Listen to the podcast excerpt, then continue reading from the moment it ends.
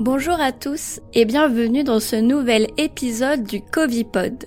Je suis Julie, diplômée d'infectiologie et rédactrice santé à Futura. Si vous voulez soutenir ce podcast, n'hésitez pas à vous abonner, à laisser une note et un commentaire sur vos plateformes d'écoute préférées.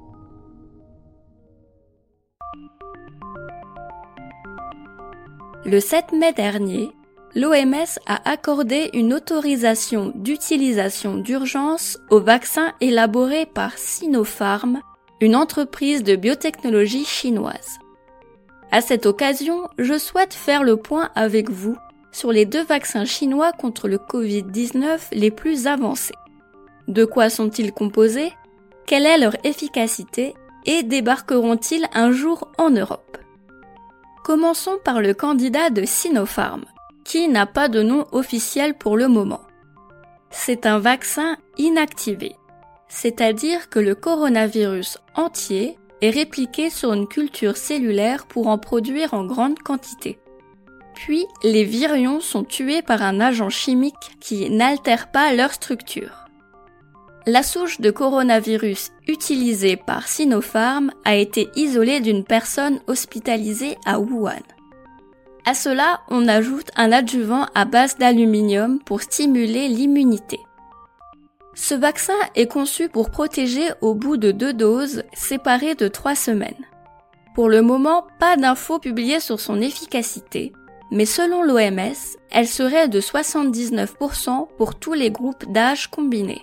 Il est d'ores et déjà homologué par la Chine et les Émirats arabes unis. Il rejoint ainsi les autres vaccins autorisés du programme COVAX. Cette initiative de l'OMS est destinée à rendre accessible la vaccination dans une vingtaine de pays en voie de développement. En effet, la formule de Sinopharm peut être stockée uniquement au frigo, entre 2 et 8 degrés, et est fournie avec un petit test colorimétrique qui permet de savoir si le vaccin n'a pas subi un coup de chaud avant l'injection.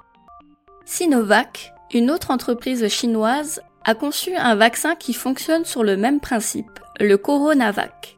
C'est aussi un vaccin inactivé composé d'une souche de coronavirus prélevée à Wuhan.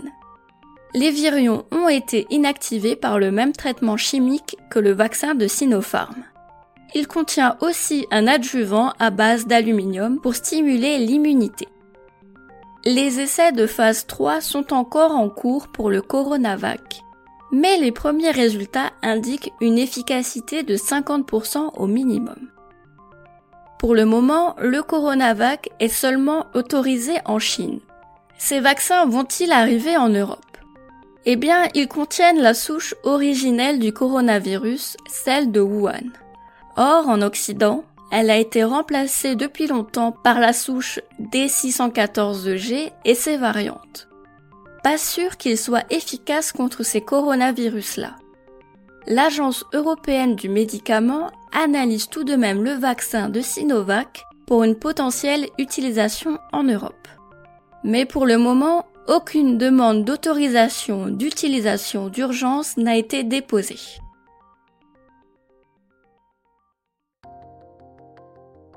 Ailleurs dans l'actualité du coronavirus. En Inde, certaines personnes ont développé une infection après celle du Covid. Elle est due à un champignon microscopique de la famille des mucorales. Pour l'instant, il s'agit seulement de quelques cas isolés, mais l'infection n'est pas à prendre à la légère.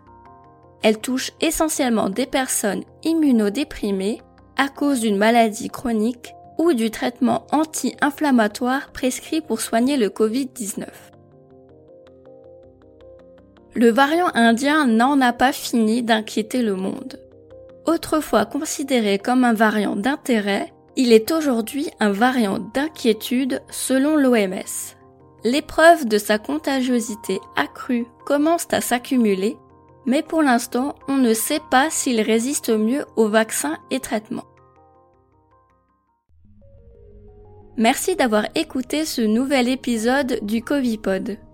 Le respect des gestes barrières et des mesures de confinement est primordial pour venir à bout de cette épidémie.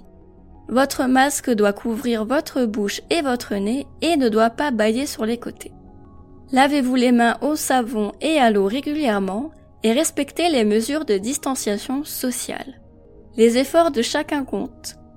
Pour soutenir notre travail et améliorer notre visibilité, abonnez-vous et partagez ce podcast autour de vous. Vous pouvez retrouver toute l'actualité scientifique du coronavirus sur Futura. À très bientôt!